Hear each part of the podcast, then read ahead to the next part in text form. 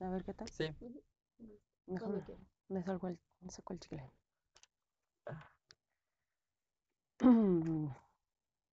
¿Listo? Listo. Em, bueno, el día de hoy vamos a hablar acerca de las inversiones en tacones. ¿Pero qué son las inversiones en tacones? Eh, hoy en día para las mujeres la acumulación de dinero no es poder, ni un fin en sí mismo. Es un medio para conseguir otros objetivos más concretos y prácticos. Muriel Siebert, primera woman en finance en Estados Unidos, dijo lo que les acabo de decir. Más bien puedo decir al revés, ¿no? Muriel Siebert, la primera woman in finance de Estados Unidos, dice que para las mujeres la acumulación de dinero no es poder ni un fin en sí mismo. Es un medio para conseguir otros objetivos más concretos y prácticos. Ujú. Siento que no se entiende muy bien lo de Woman in Finance. Mm, finance. eh, o- Pues ¿por qué lo primera mujer en finanzas. Finanzas, ¿no? Primera mujer en finanzas. Ujú. Ok. Sí, porque ahí está al revés. Ok. Bueno. El día de hoy vamos a hablar acerca de las inversiones en tacones. La primera mujer que se dedicó a las finanzas, que se hace llamar Muriel Siebert, dice, para las mujeres la acumulación de dinero no es poder, ni un fin en sí mismo. Es un medio para conseguir otros objetivos más concretos y prácticos. La inversión es asunto de mujeres porque su esperanza de vida es mayor a los hombres. ¿Esto qué quiere decir? Que las mujeres vivimos hasta los 78.8 años versus a los hombres que viven 72.6. Estos datos se recabaron eh, en el CONAPO. Ya, ¿Y así casual? ¿verdad? Sí, poquito. Pero que en las, en los, en los datos duros, ¿no? Está Pues si bien quieres porque hace ¿sí? como hincapié. Ujú. Retomamos en... La inversión. Ajá. La inversión es asunto de mujeres, porque nuestra esperanza de vida es mayor a los hombres. ¿Esto qué quiere decir? Que nosotros vivimos 77.8 años, si lo redondeamos son 78, versus los hombres que viven 72.6. Esto quiere decir que más o menos viven hasta 73 años. Este dato es del Consejo Nacional de Población. ¿Y esto qué quiere decir? Que nos obliga a tomarnos muy en serio la planeación de nuestra independencia financiera presente y futura. Pues vamos a necesitar más recursos para vivir una vez lleguemos a la edad de nuestro retiro. A lo anterior se suma que la brecha salarial entre hombres y mujeres continúe vigente, lo que incide sensiblemente en su capacidad de ahorro, por lo que debemos redoblar nuestro esfuerzo para alcanzar nuestras metas y nuestra estabilidad financiera. Así es como aprendemos en dónde colocar nuestros ahorros para obtener atractivos rendimientos. Otro de los factores que se suma para animar a nosotras las mujeres no solo es ahorrar, sino a convertirnos en activistas, pero no nada más activistas de calle, sino también inversionistas financieras. Estas son las estadísticas, pues señalan que al llegar a los 50 años, cuatro de cada una de nosotras nos quedamos solas. ¿Y qué será de nosotras si las únicas responsables de velar por nuestro bienestar financiero, nah, ya me equivoqué, ¿No te va a quitar tantito el cabello? sí, voy en otro factor, sí. Otro factor que suma para animar a nosotras las mujeres no solo a ahorrar, sino a convertirnos en activas inversionistas, son las estadísticas, pues señalan que al llegar a los 50 años, 4 de cada 10 mujeres nos quedamos solas. ¿Y qué será de nosotras si somos las únicas responsables de velar por nuestro bienestar financiero? Ya sea porque enviudamos, porque nos divorciamos o nos separamos de nuestras parejas. Es por esto que nuestros ahorros destinados hacia planes de jubilación o metas de mediano o largo plazo podrían ser más agresivas para buscar mayores retornos de rentabilidad. Cada vez se involucran más en las decisiones financieras, nosotras las mujeres. cada vez nos involucramos. Cada vez, cada vez nos involucramos más en las decisiones financieras.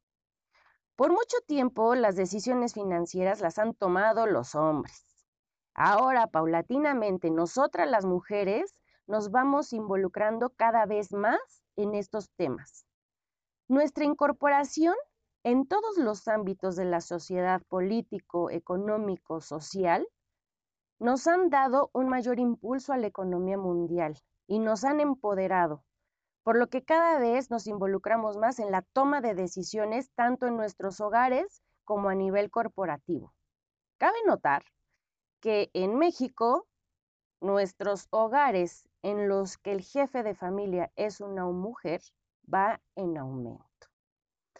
Un estudio realizado por el banco USA Trust revela que entre las mujeres millennials, el 31% somos las responsables de nuestras decisiones financieras del hogar, frente al 11% de la generación X y el 9% de las baby boomers y el 1, únicamente el 1% de las generaciones más maduras.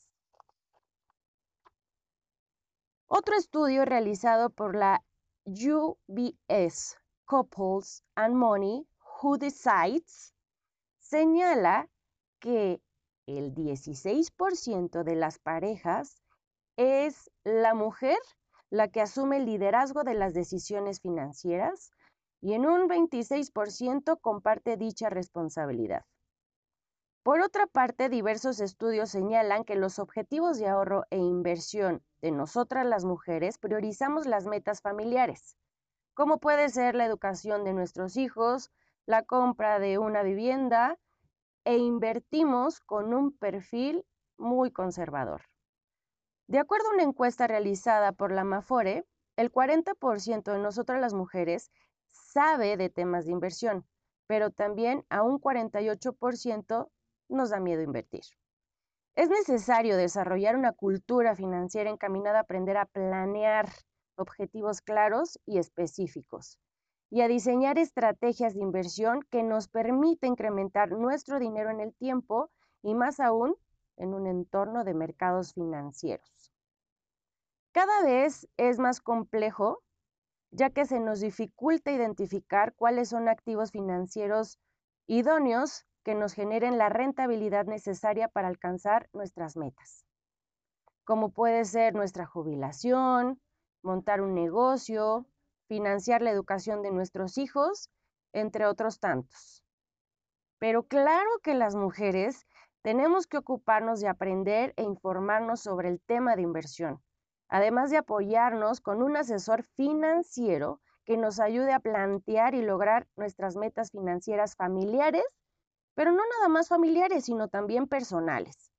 En general, la mayoría de nosotras las mujeres nos identificamos con un perfil conservador a la hora de invertir.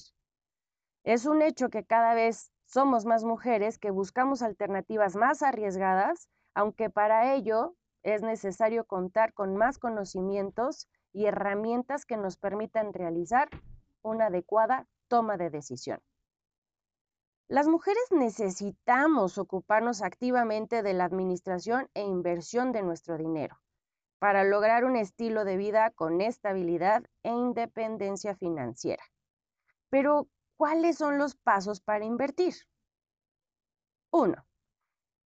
Planteémonos nuestras metas u objetivos y prioricémoslas de acuerdo con nuestra capacidad de ahorro Empecemos por las que requerimos un esfuerzo financiero menor. Incluso podemos trabajar para lograr simultáneamente dos o más metas. 2. Pongámosle plazo.